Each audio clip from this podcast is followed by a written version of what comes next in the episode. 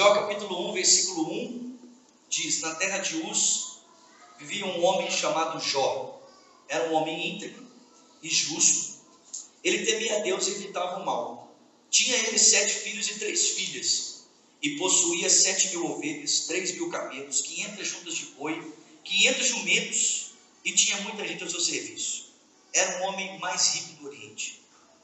Seus filhos costumavam dar banquetes em casa, um de cada vez, e convidava suas três irmãs para comerem e beberem com eles. E terminados os períodos dos banquetes, Jó mandava chamá-los e fazia com que se purificassem. De madrugada, ele oferecia um holocausto em favor de cada um deles, porque pensava: talvez os meus filhos tenham lá no íntimo pecado e amaldiçoado a Deus. E essa era uma prática constante de Jó. Eu estou lendo um livro do Caio Fábio, chamado O Enigma da Graça. Não tem mais esse livro para publicação, é um comentário expositivo do livro de Jó. E o Caio Fábio fala algumas coisas muito interessantes a saber desse livro. Talvez você leia o livro de Jó, e para você o livro de Jó seja um livro muito estranho. Por quê? Porque o livro de Jó, ele contraria toda a nossa noção é, do drama da vida. Porque nós temos uma noção a respeito do drama da vida, ou da complexidade existencial, que é a seguinte: que uma pessoa que faz tudo certo, uma pessoa que faz tudo direitinho, ela deve ser o quê? Abençoada. E aí você pega o livro de Jó, e você começa a ler o livro de Jó, e você percebe que Jó era o homem mais perfeito do seu tempo. E esse homem, que é o homem mais perfeito do seu tempo, de repente começa a viver situações da vida dele que fogem completamente à sua perspectiva de vida. E o Caio Fábio vai dizer para mim para você que a vida nem sempre ela faz sentido à luz dos nossos olhos. É um irmãos. Eu odeio pernilongo. A vida nem sempre faz sentido à luz dos nossos olhos, porque a vida não é norteada apenas por uma noção vertical, ou o sentido da vida não procede apenas de uma realidade vertical. Horizontal, perdão. A vida ela tem também um sentido vertical. Existem realidades que acontecem na existência que superam essa perspectiva horizontal das coisas. E o livro de João mostra isso para mim e para você. O texto bíblico vai continuar dizendo que no tempo em que os filhos de Deus vinham se apresentar a Deus, veio também Satanás com eles. E o texto bíblico diz que Deus virou para Satanás e disse: De onde que você vem? E Satanás responde: de rodear a terra e passear por ela. E Deus responde, falando assim: Olha, viste o meu servo Jó, homem íntegro, temente a Deus, que se desvia do mal. E Satanás diz para ele: Olha, claro, eu estou vendo Jó demais. E é muito fácil para ele obedecer você dessa forma. Muito simples. Você faz tudo de bom para ele. Você faz tudo certo para ele. Então é muito fácil para ele te obedecer enquanto a tua estebe, a tua proteção está com ele mas retira-lhe a proteção e permita que a tragédia o alcance, e você vai ver se ele não vai blasfemar no teu rosto. E por incrível que pareça, o livro de Jó mostra que Deus aceitou a proposta vinda de Satanás. E o caráter de Deus passou a ser então, ou a fidelidade do homem a Deus passou a ser medida então, exatamente pela vida desse homem chamado Jó. A pergunta é: é possível que um homem, mesmo diante das mais terríveis adversidades, ainda assim continue amando e obedecendo a Deus? E Jó vai ser esse modelo para essa pergunta e para essa resposta. E o texto bíblico diz que, porque Jó não sabia desse drama na esfera celestial, porque Jó só tinha uma compreensão horizontal dos fatos, não tinha compreensão vertical dos fatos, porque, como diz o Caio Fábio, Jó não lia o livro de Jó, ele era a história. E a pior coisa do mundo é quando se é história, porque quando se é história, não se consegue perceber as nuances da totalidade da história. Quando se é história, você está afadado à casualidade, ao momento. E você não consegue perceber todas as nuances do para frente e nem mesmo a distância do momento que você está vivendo. Então Jó começou a ser ferido de situações que ele mesmo não entendia o porquê, mas o texto bíblico diz que ainda assim ele não blasfemou contra Deus. Passado algum tempo, que o texto não nos deixa saber exatamente qual a quantidade de tempo, mais uma vez essa cena se repete e agora Satanás desafia a fidelidade do homem a Deus, não tocando nos seus bens, mas tocando na sua carne.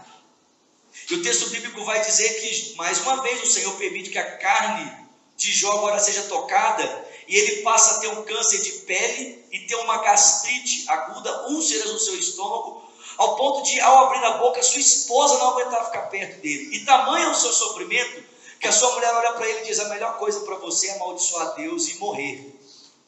E o texto diz que diante da palavra dessa da sua mulher, Jó diz para ela: falas como uma louca mulher, porque você recebeu o bem de Deus e agora que você tem o mal dele, você vai praguejar contra ele. E o texto diz que ainda assim Jó não blasfemou contra o Senhor. E aí os três amigos de Jó então ficam sabendo do seu sofrimento e saem de uma terra distante para sentar ao seu lado e buscar consolar Jó a respeito do que está acontecendo. E eles passam dias sentados ao seu lado, em silêncio, apenas se lamentando com ele, jogando cinzas na sua cabeça e vestidos de pano de saco.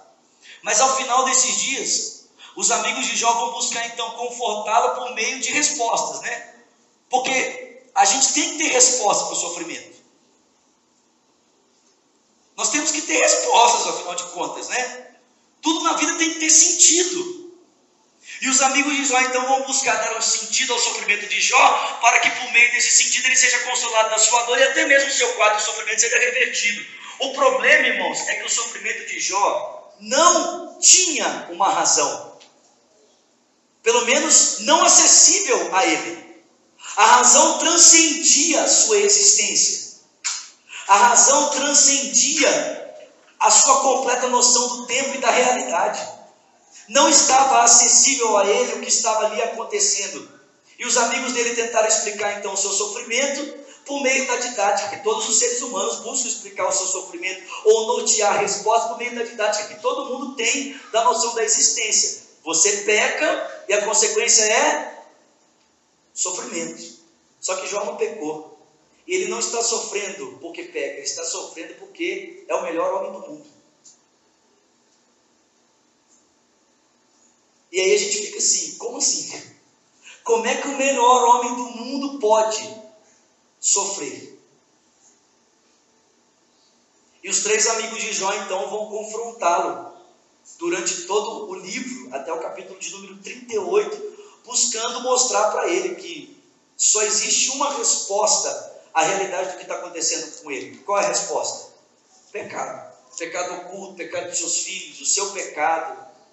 E Jó, ao tempo todo, vai se defender: olha, a respeito da acusação de vocês, sei que a minha consciência está tranquila diante de Deus, porque nada fiz diante de Deus para que pudesse receber dele esse castigo.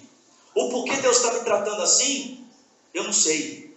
Mas uma coisa eu sei: eu espero que Deus se entenda consigo mesmo a respeito do meu sofrimento, para que eu seja dele redimido, para que eu seja dele isento. E no final do livro de Jó, para os que gostam de respostas para todas as questões da vida, né? para aqueles que em todas as instâncias dependem, querem e exigem de Deus, Deus que dá uma resposta, Deus aparece e ele vai responder com outras perguntas. E do capítulo 38 do livro de Jó 42, Deus vai responder ao drama de Jó fazendo outras perguntas a Jó. E basicamente, irmãos, o que Deus está tentando mostrar para Jó é que nem tudo na vida tem sentido. Ou que às vezes o sentido da existência supera a nossa compreensão da existência. Porque Deus começa a falar para ele: onde é que você estava quando eu coloquei os limites do céu? Ou das águas? Quando eu firmei, estabeleci o firmamento, onde é que você estava? Faz sentido o animal mais forte da terra agora está em extinção, João? Como é que pode o animal que é o mais forte, o mais capacitado, o mais gabaritado, o que nada poderia perfurar a sua carne, porque ela parece blindada, ele nem existe mais, isso faz sentido? Faz sentido o animal como o cavalo, que é o ser, o, o animal mais corajoso é o primeiro a morrer na guerra, isso faz sentido? E Deus começa a mostrar para Jó que nem tudo na vida tem uma razão aparente. E que a nossa relação com Deus não é norteada por essa casualidade de causa e efeito, faço e aconteço, 2 mais 2 igual a 4, que o nosso relacionamento com Deus é baseado na graça. E quando você se lança na graça de Deus, você está disposto a conhecer a Deus mesmo em meio àquilo que se sofre.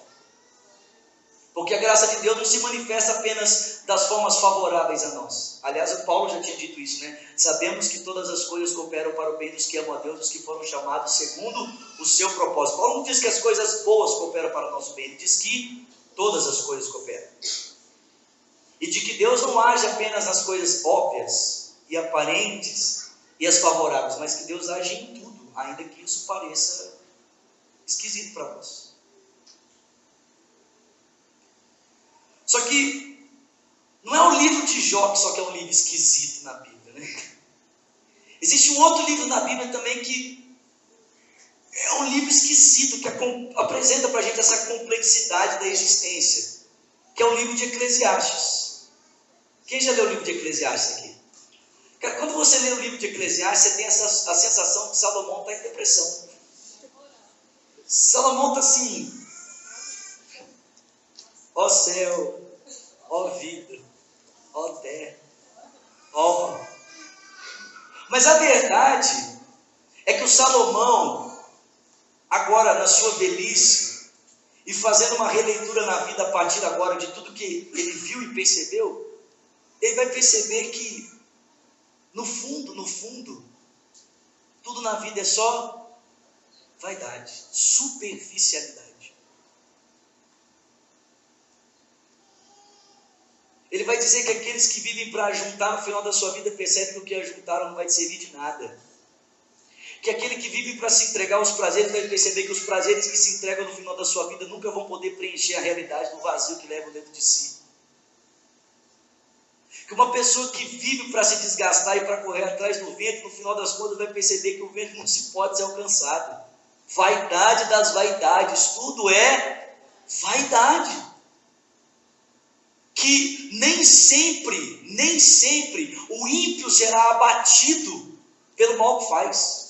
Que às vezes é possível o ímpio, pela sua astúcia, passar desapercebido com o mal que está causando, aguardando tão somente naquele glorioso ju juízo que um dia realmente vai poder julgá-lo a respeito das coisas maus mais que ele, que ele fez.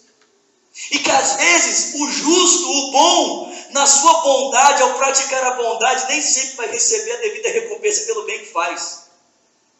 E o Salomão fica assim: o que, que é isso? Como que pode?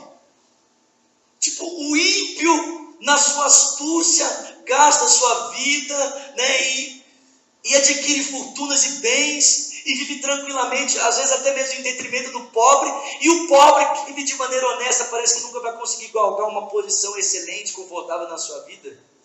Salomão diz: correr atrás disso é vaidade, porque a vida ela é complexa, ela não é uma conta de aritmética, 2 mais 2 igual a 4. Às vezes a conta de 2 mais 2 dá 5, dá 3,5, dá 7,9, não dá 4.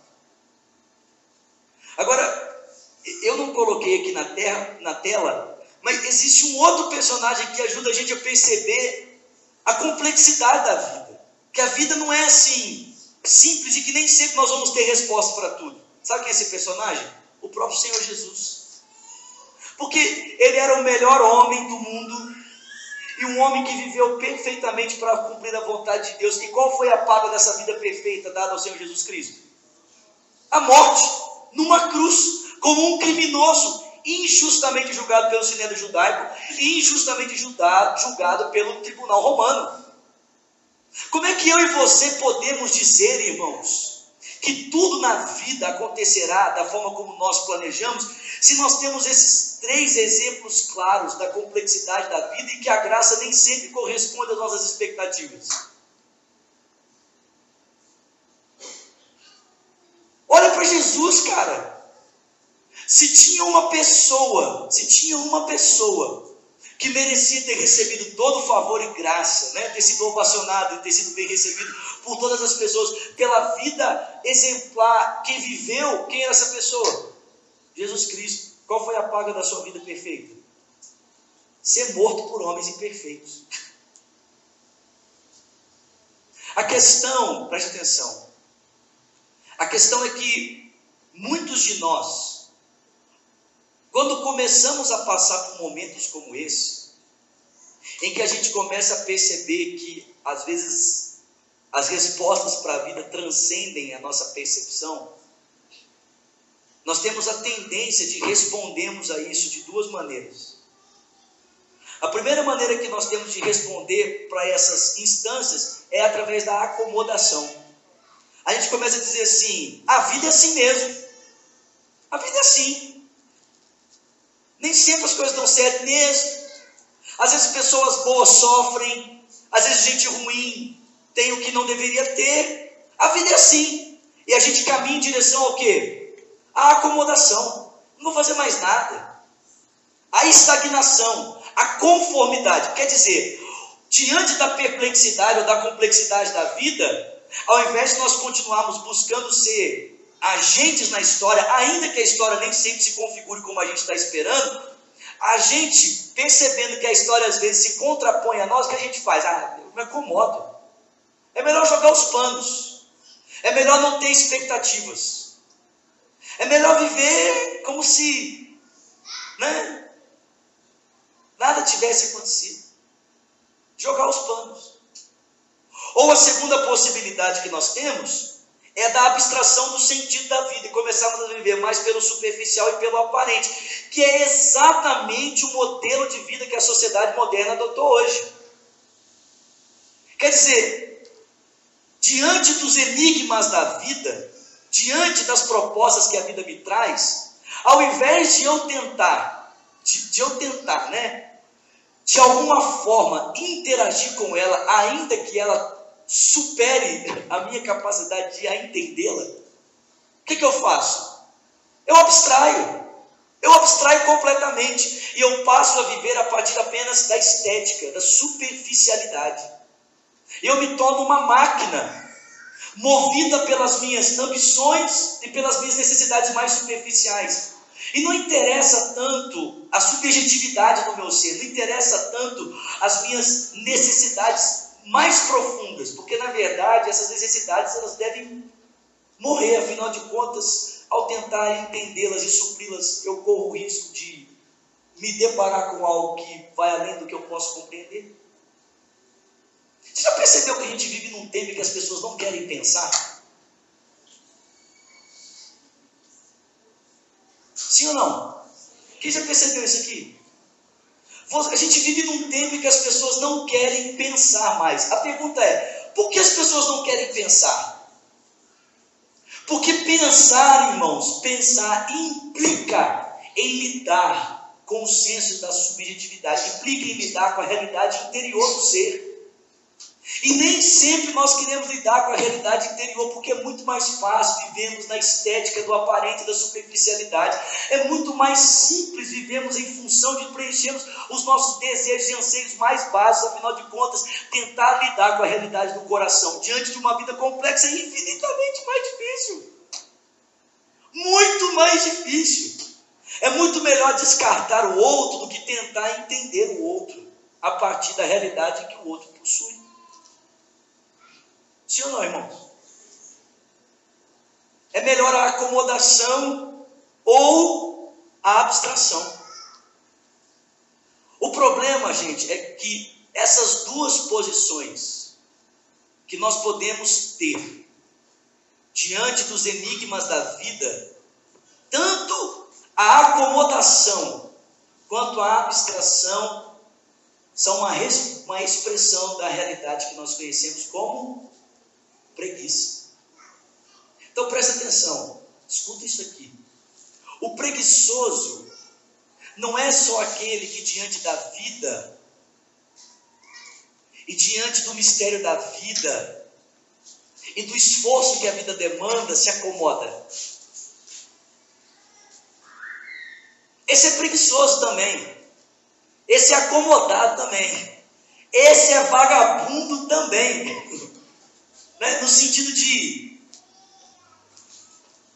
Mas aquele, preste atenção, aquele que vive em função apenas da superficialidade, do seu ser, esse também é preguiçoso. Sabe por quê? Porque tudo que faz, tudo que faz é vazio. Porque não vive a partir da realidade do ser, vive a partir das, das realidades mais superficiais. O preguiçoso não é só aquele que não trabalha, mas é aquele que trabalha, trabalha, trabalha, trabalha, trabalha, trabalha, trabalha, trabalha, para fugir da realidade de quem é. Porque é muito mais fácil, é muito mais fácil, por meio do trabalho, eu abstrair da realidade de quem sou, do que tentar me encarar diante da complexidade da vida. Eu, eu, eu, eu quero, eu quero, quero entrar um pouquinho mais nisso aqui com você. Vem comigo, por favor, para Mateus. Evangelho de Mateus, capítulo de número 6. Mateus capítulo 6, versículo de número 1. Todo mundo comigo?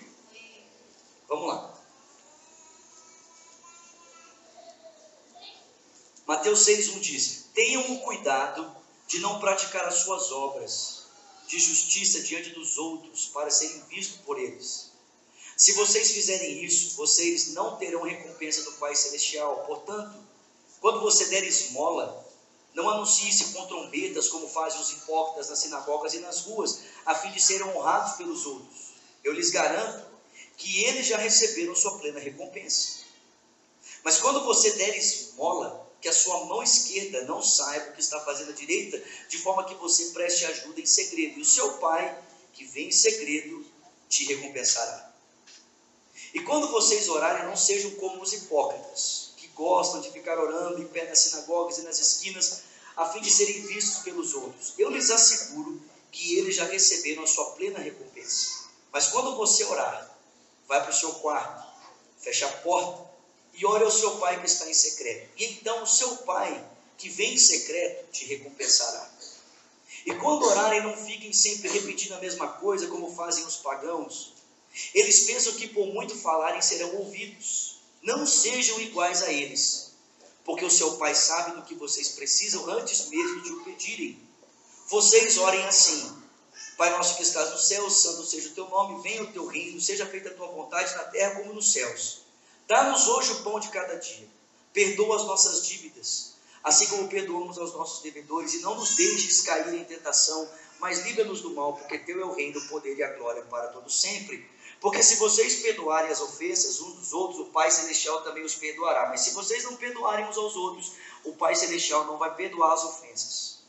Quando jejuarem, não mostrem uma aparência triste como os hipócritas, porque eles mudam a aparência do rosto, a fim de que os outros vejam que eles estão jejuando. Eu lhes digo verdadeiramente que eles já receberam a sua plena recompensa. Ao jejuar, arrume o cabelo e lave o rosto para que não pareça aos outros que você está jejuando, mas apenas a seu pai que te vem em secreto. E o seu pai que te vem em secreto te recompensará. Não acumulem para vocês tesouros na terra, onde a traça a ferrugem destrói, onde os ladrões arrombam e furtam. Mas acumulem para vocês tesouros dos céus, onde a traça e a ferrugem não destrói, onde os ladrões não arrombam e nem furtam, porque onde estiver o seu tesouro, aí vai estar o seu coração. Os olhos são a candeia do corpo. Se os seus olhos forem bons, todo o seu corpo será cheio de luz. Mas se os seus olhos forem maus, todo o seu corpo será cheio de trevas. Portanto, se a luz que está dentro de você são trevas, que tremendas trevas são. E ninguém pode servir as dois senhores. Ou você vai odiar um e amar o outro, ou você vai se dedicar a um e desprezar o outro. Vocês não podem servir a Deus e ao dinheiro. Portanto, eu lhes digo: não se preocupem com a sua própria vida, quanto ao que comer, nem com o seu próprio corpo, quanto ao que vestir. Não é a vida mais importante que a comida e o corpo mais importante que a roupa? Observem as aves dos céus, não semeiam e nem colhem, nem armazenam em celeiros. Contudo, o Pai Celestial as alimenta. Não tem vocês muito mais valor do que elas? Quem de vocês, por mais que se preocupe, pode acrescentar a uma hora que seja sua vida? Por que, que vocês se preocupam com roupas? Vejam como crescem os lírios do campo. Eles não trabalham e nem tecem, contudo eu lhes digo que nem Salomão, em todo o seu esplendor, vestiu-se como um deles. Se Deus veste assim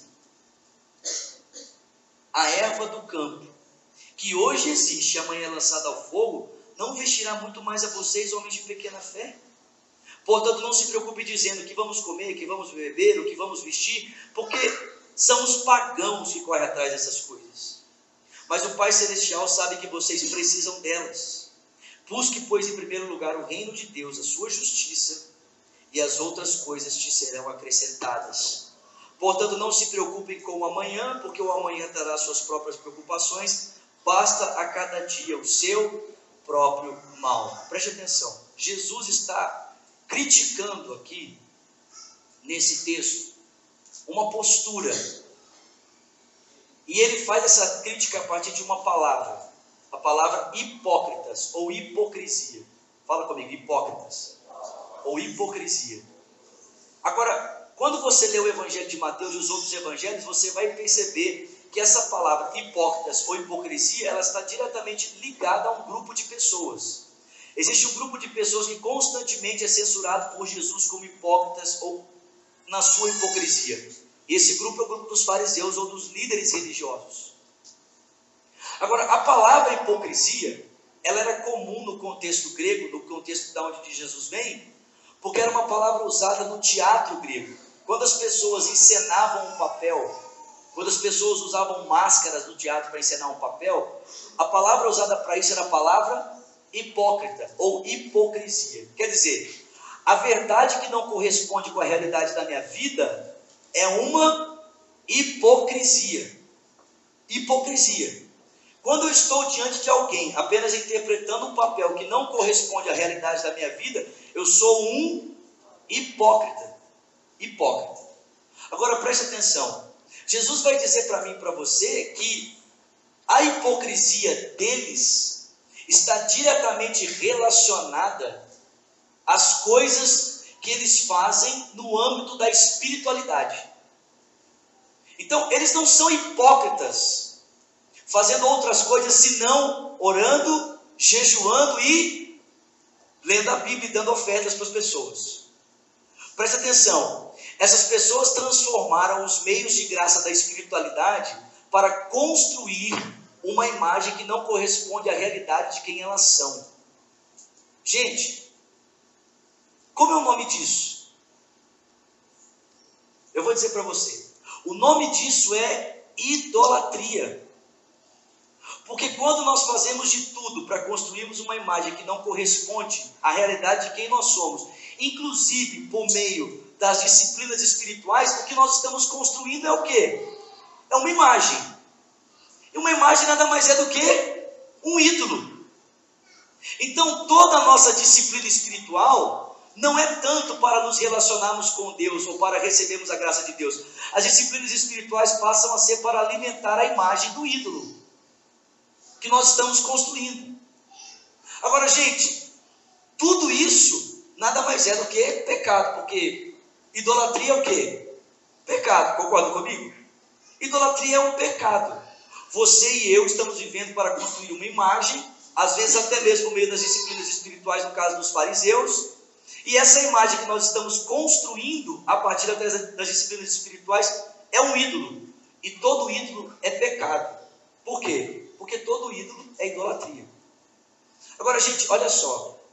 Sabe, sabe qual que é o problema maior aqui? O problema maior aqui é que porque essas pessoas não entenderam o real sentido das disciplinas espirituais, elas não conseguem tocar a profundidade das disciplinas. Quem ora para ser visto pelos outros, nunca será ouvido por Deus. Tem a sua recompensa ao ser ouvido pelos outros. Quem dá oferta para ser ovacionado pelas pessoas, nunca receberá a graça de Deus. Por quê? Porque tem a sua recompensa das pessoas. Quem jejua para ser visto pelos outros, nunca receberá o favorecimento do alto pela disciplina do jejum. Por quê? Porque tudo que espera é o aplauso que procede de alguém que está vendo a tristeza no seu rosto por causa da prática do jejum. O que Jesus está criticando aqui, gente, é a superficialidade com que esses homens estão lidando com as disciplinas espirituais. Quer dizer, algo que era para tocar uma realidade infinitamente superior, está sendo usado de uma forma tão superficial, tão superficial que serve apenas para construir uma imagem, para que essa imagem seja vista pelas pessoas, é aplaudida e reconhecida. E quem espera ser visto e aplaudido pelas pessoas por meio da imagem que construi, constrói até mesmo através das disciplinas espirituais, essa pessoa, irmão, essa pessoa nunca vai tocar de fato a graça de Deus. Sabe por quê? Porque tudo que ela espera vem do homem, tudo que o homem pode dar é só um aplausozinho. Só um aplausozinho. Agora, sabe o que é pior, irmãos? Sabe o que é pior? O pior é que o mal dos fariseus é o mal do nosso século. Porque, da mesma forma como eles eram superficiais a respeito das disciplinas espirituais, nós somos superficiais a respeito da maneira como nós lidamos com a vida. Porque qual é a maior preocupação que as pessoas têm hoje a respeito da sua vida? Eu vou dizer para você: dinheiro o que elas vestem e o que elas comem. E você quer ver como que isso é verdade? Abre o seu Instagram e perceba o que as pessoas postam todos os dias no seu Instagram. As pessoas buscam o tempo todo construir uma imagem a respeito do que elas têm, a respeito do que elas vestem e a respeito do que elas comem. Jesus não critica apenas a imagem construída a partir da estética de uma compreensão irreal da espiritualidade. Jesus critica também a superficialidade construída a partir da estética da roupa, a partir da estética do que se possui, a partir da estética do que se come. Sabe o que eu acho engraçado? É que você olha para o Instagram e você nunca vai ver ninguém postar um prato de feijão com arroz e bife. As pessoas sempre vão postar o prato do Outback. Sim ou não? Sim ou não?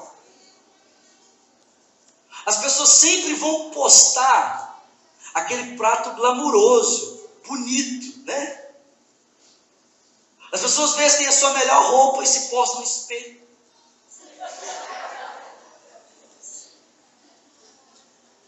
E, e eu me pergunto, qual o sentido disso? Eu vou dizer o sentido disso. O sentido disso é esperar que o outro, de alguma forma, seja surpreendido pela imagem que eu estou postando e me aplauda através de um like. Isso nada mais é do que uma imagem. Isso nada mais é do que um ídolo. Quer dizer, Jesus está dizendo para mim e para você que por meio dessas coisas, ao invés de nós estarmos percebendo a graça constante de Deus que cuida de nós e que nos alimenta, nós somos tão superficiais que nós nos tornamos pagãos correndo atrás dessas coisas e não conseguimos perceber o que de fato deveríamos estar percebendo, que é o cuidado constante perene do Pai Celestial, sempre nos alimentando e sempre cuidando de nós. Porque nós somos rasos, nós somos superficiais, nós estamos mais preocupados com a estética do que o aparento, do que com a graça que está sendo dispensada em me alimentar. Eu fiz uma reflexão sobre isso aqui. Eu quero ler para você. Isso aqui é muito forte. Escuta só. Todo pecado é uma forma de escravidão. Assim, o caminho para a liberdade passa pela obediência. Deus nos fez para a liberdade, não para a escravidão da promoção da imagem. Viver para a promoção de uma imagem é viver uma vida de idolatria. Nós não precisamos criar algo sobre nós. Deus já nos fez algo, sua imagem. Eu não faço para ser, eu sou, e é por isso que eu faço. Nós somos filhos de Deus, e no amor do Pai está a nossa realidade. Obrigado, Pai, por nos livrar da escravidão da imagem. Não se pode fazer nada de fato ao outro quando o meu único desejo é a autopromoção. Na escravidão do eu, o outro não existe, ele é apenas o meio para a promoção de mim mesmo. Presta atenção, gente. Quando eu vivo a partir dessa superficialidade, na verdade o que eu faço para o outro, não é para o outro, é para quem? É para mim mesmo. Porque eu não consigo enxergar o outro, eu só consigo enxergar os benefícios que eu terei por mérito, por meio do outro. Então, na verdade, eu não estou fazendo algo por causa do outro, eu estou fazendo algo por causa de quem? De mim mesmo. O outro é só um meio, o outro não é um fim. Porque eu nem consigo enxergar o outro, eu só consigo enxergar o que eu quero por meio do outro. Olha o que Jesus está ensinando para a gente aqui. O amor é quem nos liberta. Glória a Deus. Eu não preciso ser o que o outro espera e nem preciso usar o outro para ser o que não sou. Tudo o que preciso ser é filho de Deus, livres da escravidão da perfeição e da escravidão do medo de errar. A solução de Jesus para a cultura do eu na prática de vida é não fale do que você faz. Na vida de oração é entra no seu quarto e fecha a porta. Para uma vida mais profunda, Jesus nos chama para além da superficialidade da estética, porque existe bem mais aonde os olhos não conseguem enxergar. A cultura da estética celebra a aparência. A vida cristã entende que o verdadeiro sentido da estética, se é estética, é apenas estética. Não faz sentido se não parte de um coração bonito. O vício dos vícios é o amor demasiado pelo eu. A cultura da estética não entende o benefício do jejum porque troca o pão do céu pelo reconhecimento dos homens. A cultura da estética perdeu o senso real do valor, prefere o ajuntamento de hoje porque esqueceu o sentido do eterno. O pessoal prefere dinheiro, o ajuntamento do agora, do que perceber a realidade que transcende do Pai Celestial. Sim, sim, do Pai vem a libertação para a cultura da estética. Olha o que Jesus disse. Por que vocês preocupam tanto com o que vocês vestem? Por que vocês preocupam tanto com o que vocês comem? Por que, que vocês preocupam tanto com o que vocês ajuntam? Você já parou para pensar isso? Por que, que eu preocupo tanto o que eu visto diante dos outros? Por que, que eu preocupo tanto em mostrar o que eu como para os outros? Por que, que eu preocupo tanto em ajuntar diante dos outros? A cultura da estética cultua o aparente, guarda o que não tem valor e se esquece do que é fundamental. O vício do aparente é a morte do essencial, gente. Nós vivemos nesse tempo. Nós vivemos em um tempo em que aqueles que, diante da complexidade da vida, não se sentem aptos para vencê-la, se acomodam. E os outros preferem abstrair. E vão viver a partir do aparente. Vão viver como todo mundo vive. Vão viver o famoso deixa a vida me levar. Vida leva eu. Não interessa se eu estou violando o meu coração. O que interessa é o que eu visto. Não interessa se eu sou vazio, interessa o que eu como. Não interessa se ainda possuindo muito eu permaneço vazio. Isso não interessa por quê? Porque o que manda, na verdade, é o que eu tenho. O que eu sou, pouco importa. O que importa é o que eu visto, é o que eu como e é o que eu possuo. Porque o mundo em que vivemos é norteado por essa superficialidade de pessoas que, diante da complexidade da vida, preferem a abstração do que encarar a realidade de frente. Só que, gente, tanto essa inércia quanto essa superficialidade são sintomas desse pecado capital chamado preguiça. Uns têm preguiça de lutar e o outro tem preguiça de viver. Porque, gente, quem não leva em consideração o que é, já morreu. Não vai morrer. Já morreu. Se você não leva em consideração o que se é, você não vai morrer, meu irmão. Você já morreu. Já morreu.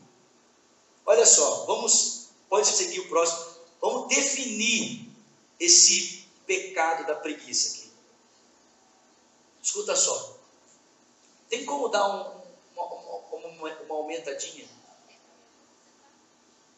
Isso, vamos lá? Olha só. Preguiça é muito mais do que indolência, ociosidade física, o estado de letargia viciado pela televisão. É uma condição de desânimo espiritual explícito de quem desistiu de buscar a Deus, de quem desistiu de buscar a verdade, o bom e o belo. Preguiça é diferente da desocupação. é uma lassidão de espírito, de sentimento, de mente, e, consequentemente, de corpo proveniente de estado de desânimo em relação ao valor das coisas espirituais. É uma fraqueza da alma, uma doença delimitante, que, se não for examinada, pode levar à morte espiritual ou até mesmo à morte física. Hoje, esse tipo de preguiça é expressa em frases como falta de interesse pela vida, desorganização, desesperança em relação ao sentido da vida, cauterização da moral, vaguear sem rumo, paralisia da vontade e tédio diferente. Você já ouviu pessoas que falam assim: vou fazer isso? Ah, vamos. Nossa, mas que coisa. Tipo, ah, para mim tanto faz. Já ouviu isso? Não, tanto faz. Mas se der certo, tá bom, mas se não der, tanto faz. Já ouviu isso? Na realidade, a preguiça é a melancolia moderna que nasce do ódio a todas as coisas espirituais que requerem esforço. O pároco Chaucer diz: a preguiça não suporta dificuldades ou penitências. Tirado do livro Pecados Capitais do Osrins. Próximo, por favor. Olha só. É possível que a preguiça seja o mais confuso dos sete pecados capitais e o mais difícil de definir. Porque a maioria das pessoas provavelmente pensa em primeiro no ócio quando elas pensam em preguiça. Por outro lado, preste atenção, a preguiça muitas vezes está associada à antiga ideia da assídia do latim, que às vezes é traduzida por cansaço espiritual ou desespero. A descrição de João Cassiano sobre a assídia ressalta um aspecto fundamental da preguiça. Ela muitas vezes se revela na inquietação, em uma falta de contentamento que não provém da inveja, mas do desespero. Tomás de Aquino descreve a preguiça como a tristeza e a repulsa ou a falta de empenho para conseguir um bem espiritual e divino. A preguiça é exatamente a falta de paixão, ociosidade estabelecida que por alguma razão não consegue se admirar com colinas cobertas de verde, montanhas proeminentes, um gesto de bondade que é completamente inesperado, o nascimento de uma criança, a arte de Andrea Bocelli ou uma boa música. Quando alguém desistiu da vida, quando a afirmação mais comum dos seus lábios é não dou a mínima ou tanto faz, quando essa pessoa está tão sem vida ao ponto de nenhum progresso para parecer possível ou válido, e nenhuma necessidade maior do que a de ser apenas reconhecida, é aí que a negligência e a complacência surgem como ameaça. Deixamos de pensar na vida, em ideias ou em pessoas quando não acreditamos mais que exista algo que mereça ser considerado. A complacência se aproxima de nós quando achamos que não há nada de novo para aprender, nada que vale a pena ser buscado. Ambos provêm de uma indolente renúncia à vida. Seguindo, por favor. Existe algo a respeito da preguiça que precisa ficar claro. O oposto da preguiça não é o vício pelo trabalho. Não envolve a atividade frenética de quem aspira a subir socialmente ou da pessoa que tem grandes ambições profissionais. Trabalhar 16 horas por dia, 7 dias por semana, não é o remédio para a preguiça, é o caminho para um ataque de nervos. Como vimos, a preguiça não é mera ociosidade, é uma perda mais profunda da paixão, do amor pela vida. O vício ou o viciado em trabalho, na verdade, se nega à profundidade de encontrar aquele grande, aquele grande abraço da vida, do amor de Deus, porque está concentrado em coisas sem valor, como um salário alto ou admiração dos seus colegas. Meus irmãos, isso aqui é muito forte, gente. Presta atenção. Caramba, pessoas que se furtam do real sentido e do real significado da vida. Gente que vive apenas a partir da superficialidade é chamado por mim e por você de gente preguiçosa. Gente que prefere se prender ao estético do que aquilo que é real. Vocês estão entendendo isso aqui? Sim? Como é que a gente supera, supera isso? Alguém já leu algum livro do. Chama O Impostor que Habita em Mim? Alguém já leu esse livro? Como é que é o nome do autor? Esqueci. Prenamini, isso, obrigado. Se você não leu, lê esse livro. O Prenamini, ele fala que o nosso desespero constante, preste atenção, o nosso desespero constante por fazermos alguma coisa, o nosso desespero constante por sempre estarmos ouvindo alguma coisa, o nosso desespero constante por não ficar parado tem a ver com uma única razão: é que nós odiamos a nossa própria companhia. Porque não existe alguém que nós mais odiamos nessa vida do que a nós mesmos. E para não termos o desprazer de encontrarmos com quem somos, sabe o que a gente faz? Trabalha. Porque parar, irmãos, parar um minuto, é dispor-se a ouvir o grito do que está realmente acontecendo do lado de dentro. E nenhum de nós quer ouvir a realidade do que está acontecendo do lado de dentro. A gente prefere construir uma imagem estética a partir do que a gente apresenta pelo lado de fora.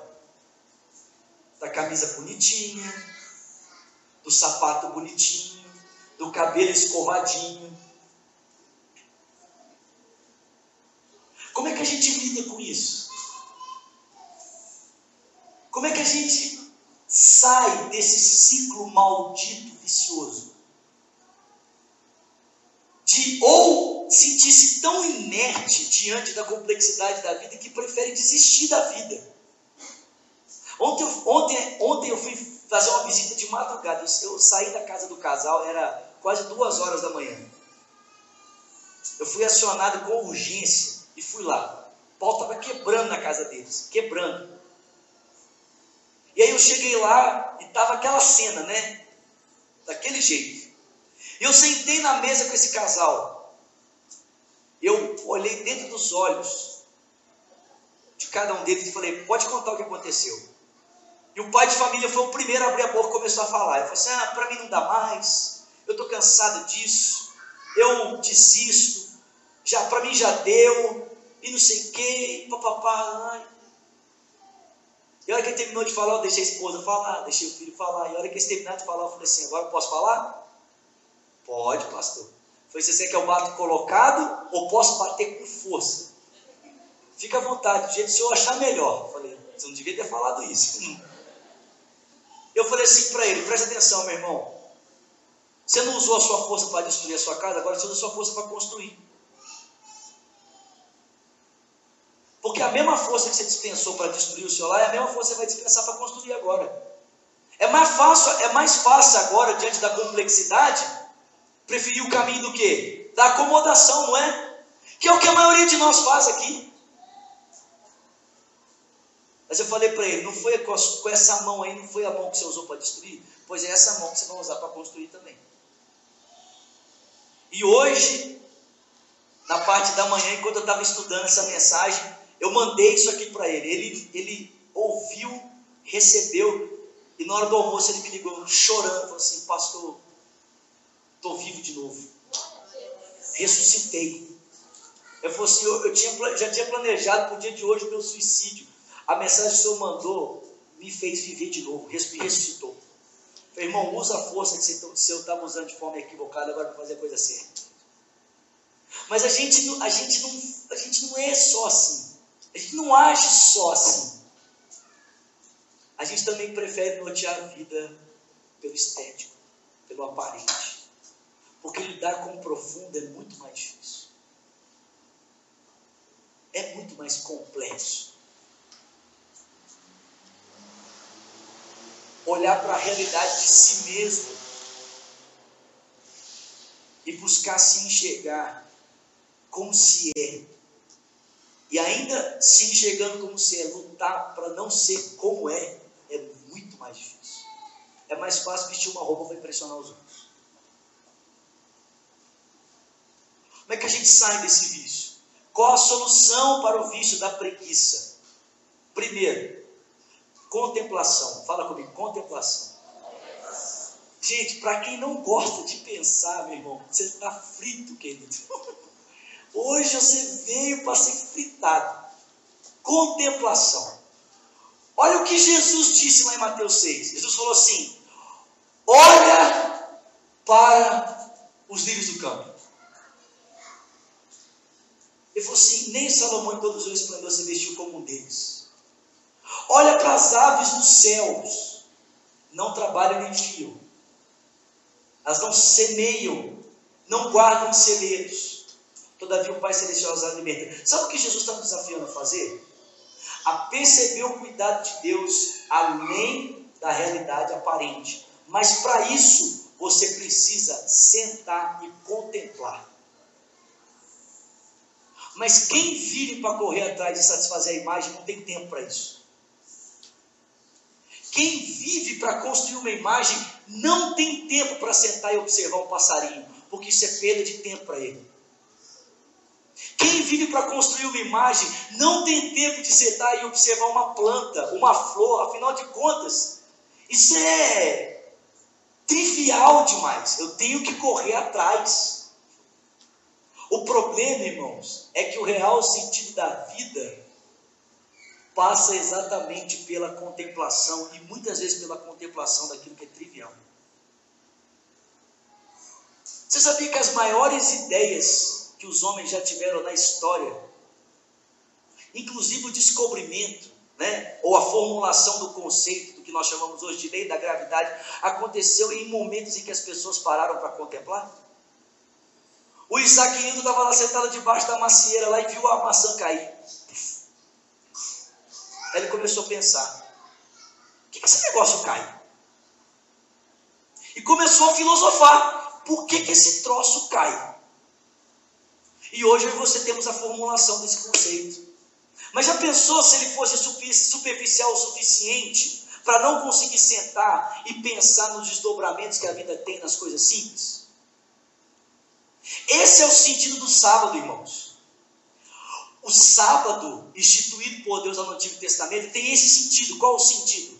De parar tudo para contemplar na beleza da vida o cuidado constante um Deus que ama você.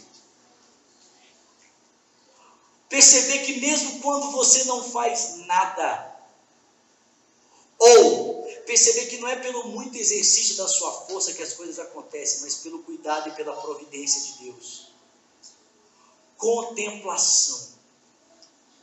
Parar para contemplar. Fala assim, hoje eu vou parar para contemplação. Para observar aquilo que aparentemente não significa nada e que às vezes tem muito mais para ensinar do que a roupinha bonitinha que você está usando. Eu digo para vocês: existe algo que Deus usa profundamente para falar comigo e para me, me fazer perceber a graça perene dele, que é o vento. O vento. Cara, se tem um negócio que Deus usa para falar comigo, é o tal do vento. Todas as vezes que eu percebo o vento, todas as vezes que eu percebo a presença do movimento no vento, Cara, de alguma forma o vento me faz lembrar a constante graça perene de Deus a me circundar, a me rodear o tempo todo.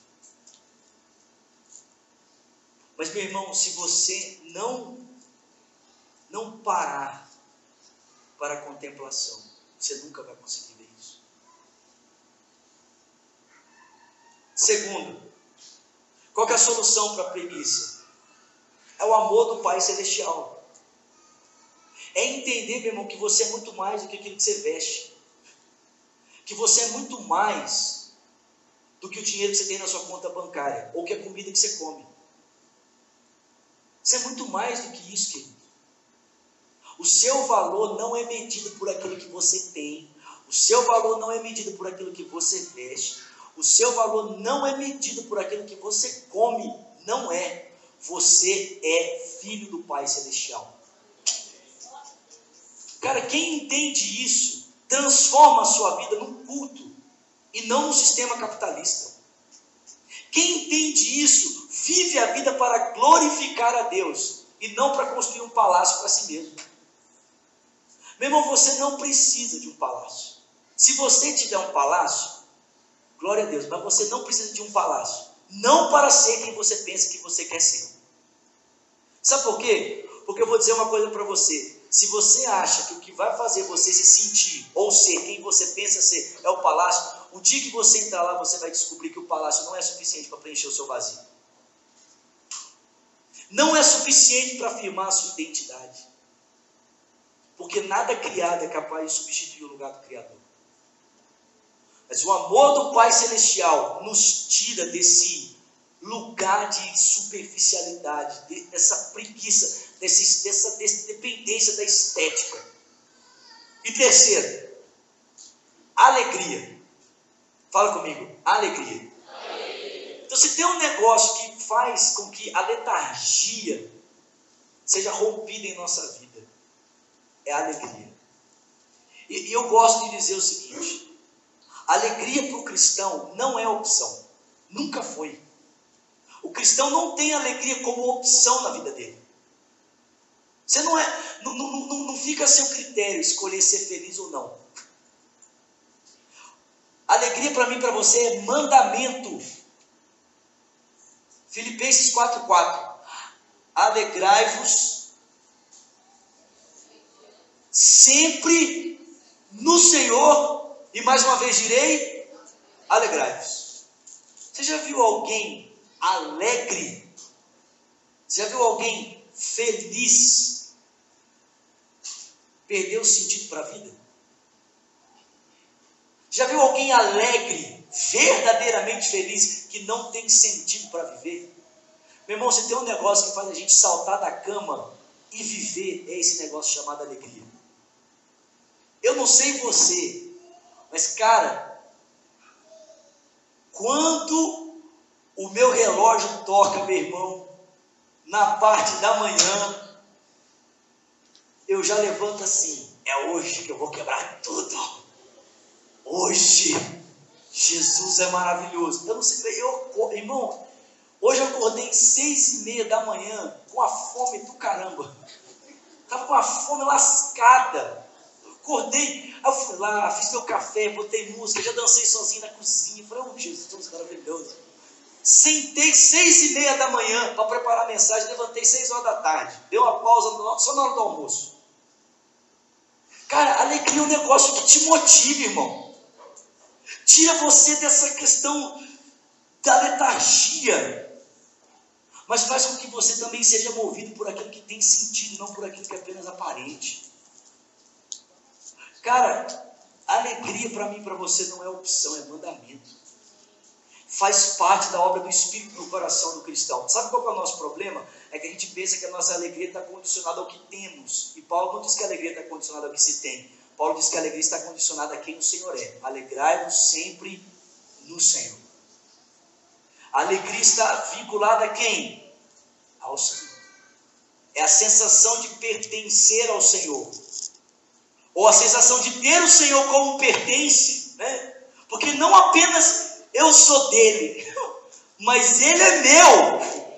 É essa certeza da graça perene do, que, do Cristo que é meu e de pertencer a Cristo, que noteia o sentido real da alegria no coração cristão. Amém, irmãos? Eu termino aqui lendo para vocês um poema. É o último slide, por favor.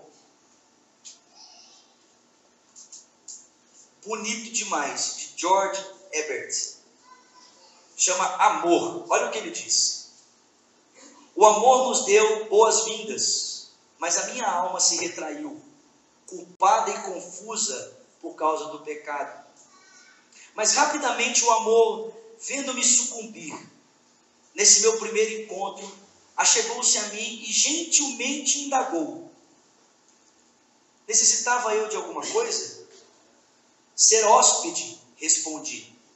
Digno de estar aqui. Ao que o amor respondeu: Então assim serás. Eu?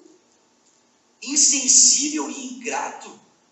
Oh, meu amado, não posso te contemplar. O amor tomou a minha mão e sorridente replicou: Quem formou os teus olhos? Não fui eu? Isso é vero, meu Senhor, mas eu os manchei, desde que minha vergonha fique aonde mereça estar. Serás que não sabe, disse o amor, quem carregou a tua culpa? Meu querido, então eu te servirei. Deve sentar-se, disse o amor, e provar da minha carne. Então sentei-me e comi. Oh, gente, isso é o que Jesus fez comigo com você.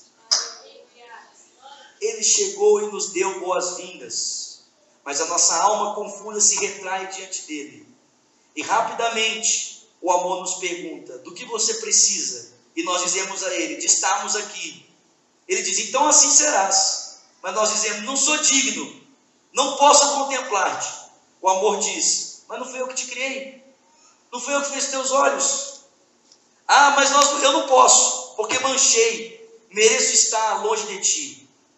E o amor diz: quem foi que carregou a tua culpa?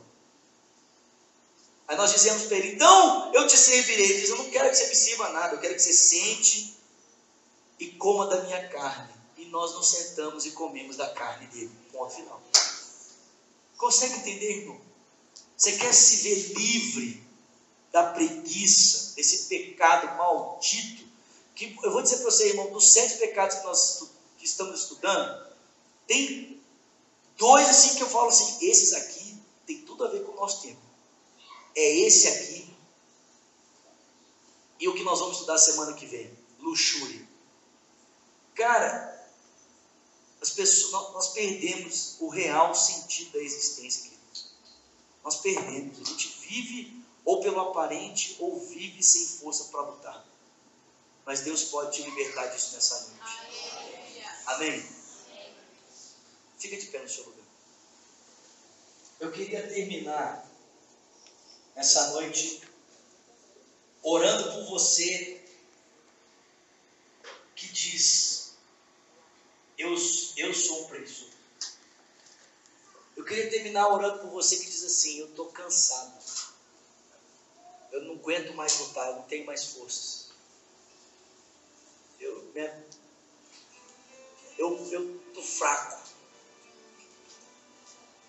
Ou, eu quero, ou então eu quero orar por você que está aqui, assim, preso à estética da superficialidade preso a essa preguiça do real sentido, do real valor da vida. Perdendo o melhor da vida porque se preocupa tanto com o aparente que esquece do que é essencial. Eu quero muito orar por você, orar com você. Jesus Cristo disse assim em Mateus capítulo 11: Vinde a mim, todos vós, que estáis cansados e sobrecarregados, e eu vou aliviar vocês. Tomem sobre vocês o meu fardo que é leve, o meu jugo que é suave, e aprendam de mim, que sou manso e humilde de coração, e vocês vão encontrar descanso para suas almas.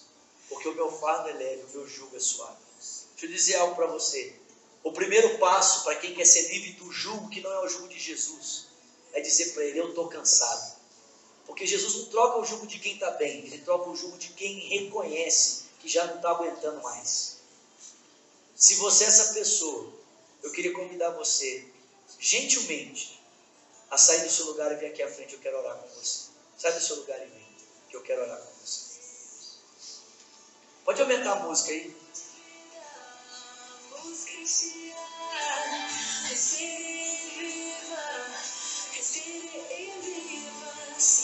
Pode vir, vem, vem, vem mais pertinho.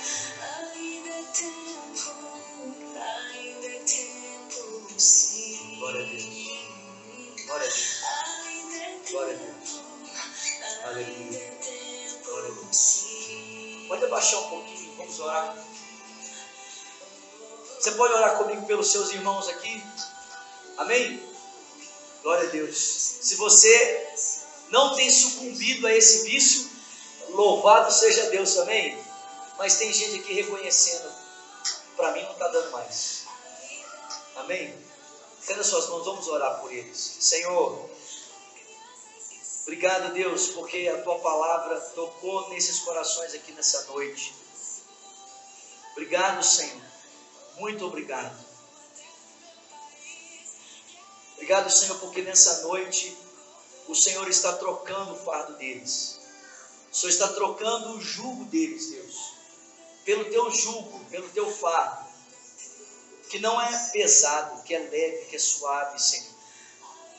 Eles vão, a partir de hoje, passar a andar ao seu lado, Senhor, e na companhia do Senhor passar a perceber a vida, então, na ótica do Senhor, Pai. Perceberam, Deus, que realmente a vida é complexa, realmente. A vida às vezes nos faz passar por momentos que nós não conseguimos entender, por situações que nós não temos resposta. Que nem sempre, Senhor, a vida é lógica, que nem sempre as coisas acontecem conforme a gente espera. Mas que a nossa resposta à vida não deve ser a apatia, a indiferença, o não estou nem aí, o não faz sentido, não tem nada a ver, o tanto faz, não deve ser, Senhor, não deve ser nossa, essa nossa resposta. Eu peço ao Senhor dar força para os meus irmãos lutarem, Senhor.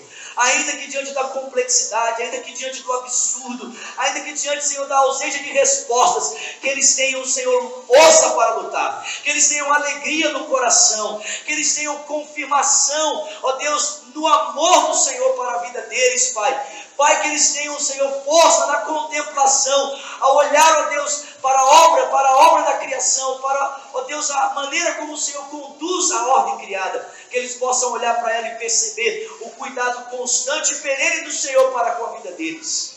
Em nome de Jesus, que aqueles que estão aqui abatidos, fracos, cansados, desesperados, ó Deus, sentindo-se preguiçosos, letárgicos, ó Deus, sem forças para lutar, sejam animados nessa noite. E que aqueles que estão aqui, Senhor, tão presos à superficialidade, a uma vida, Senhor, norteada, Senhor, pelo aparente, pelo estético. Ó Deus, que estão perdendo, Senhor, o melhor da vida. Estão perdendo, Senhor, o, melhor, Senhor. Porque, Senhor, aquilo que é essencial nem sempre está, Senhor, acessível aos olhos, Senhor. Pai, eu peço ao Senhor por esses meus irmãos, quebra esse ciclo de idolatria na vida deles. Pai, o Senhor, na tua palavra, nos mostra que o Senhor destrói os ídolos. O Senhor não lidar com os ídolos. O Senhor não, não tira os ídolos. O Senhor destrói. Pai, eu te peço, se necessário for, Senhor, destrói os parâmetros que estão sendo construídos a partir de uma imagem, Senhor, calcada em valores superficiais, para que a nossa vida toque a realidade verdadeira, para que a nossa vida toque, Senhor, o sentido real da existência, que é a glorificação do Teu nome, que é vivemos para a glória do nome do Senhor. Pai, leva os meus irmãos à contemplação, Deus, que eles possam perceber que não é pelo muito fazer, que não é pela correria desenfreada, Senhor, não é, ó Deus, pelo excesso, Senhor, ó Deus, de trabalho que as coisas acontecerão. Que eles busquem em primeiro lugar o reino de Deus, sua justiça, Senhor. E as outras coisas serão a eles acrescentadas, Pai. Que eles mergulhem, Senhor, no profundo, Senhor, em profundidade contigo, Senhor. Não vivendo, Senhor, a partir apenas das necessidades aparentes longe dessa preocupação, da necessidade. Por quê? Por que vocês se preocupam tanto com o que vestem, como disse Jesus? Por que vocês se preocupam tanto com o que comem, com o que ajudam? São os pagãos que fazem isso. Senhor, eu te peço em nome de Jesus, livra-nos disso, Senhor. Livra-nos disso, de gastarmos as nossas forças com aquilo, Senhor, que não te glorifica, Senhor, que não te exalta. Te peço isso, Senhor, nessa noite em nome de Jesus Cristo. Amém, amém e amém. Glória a Deus.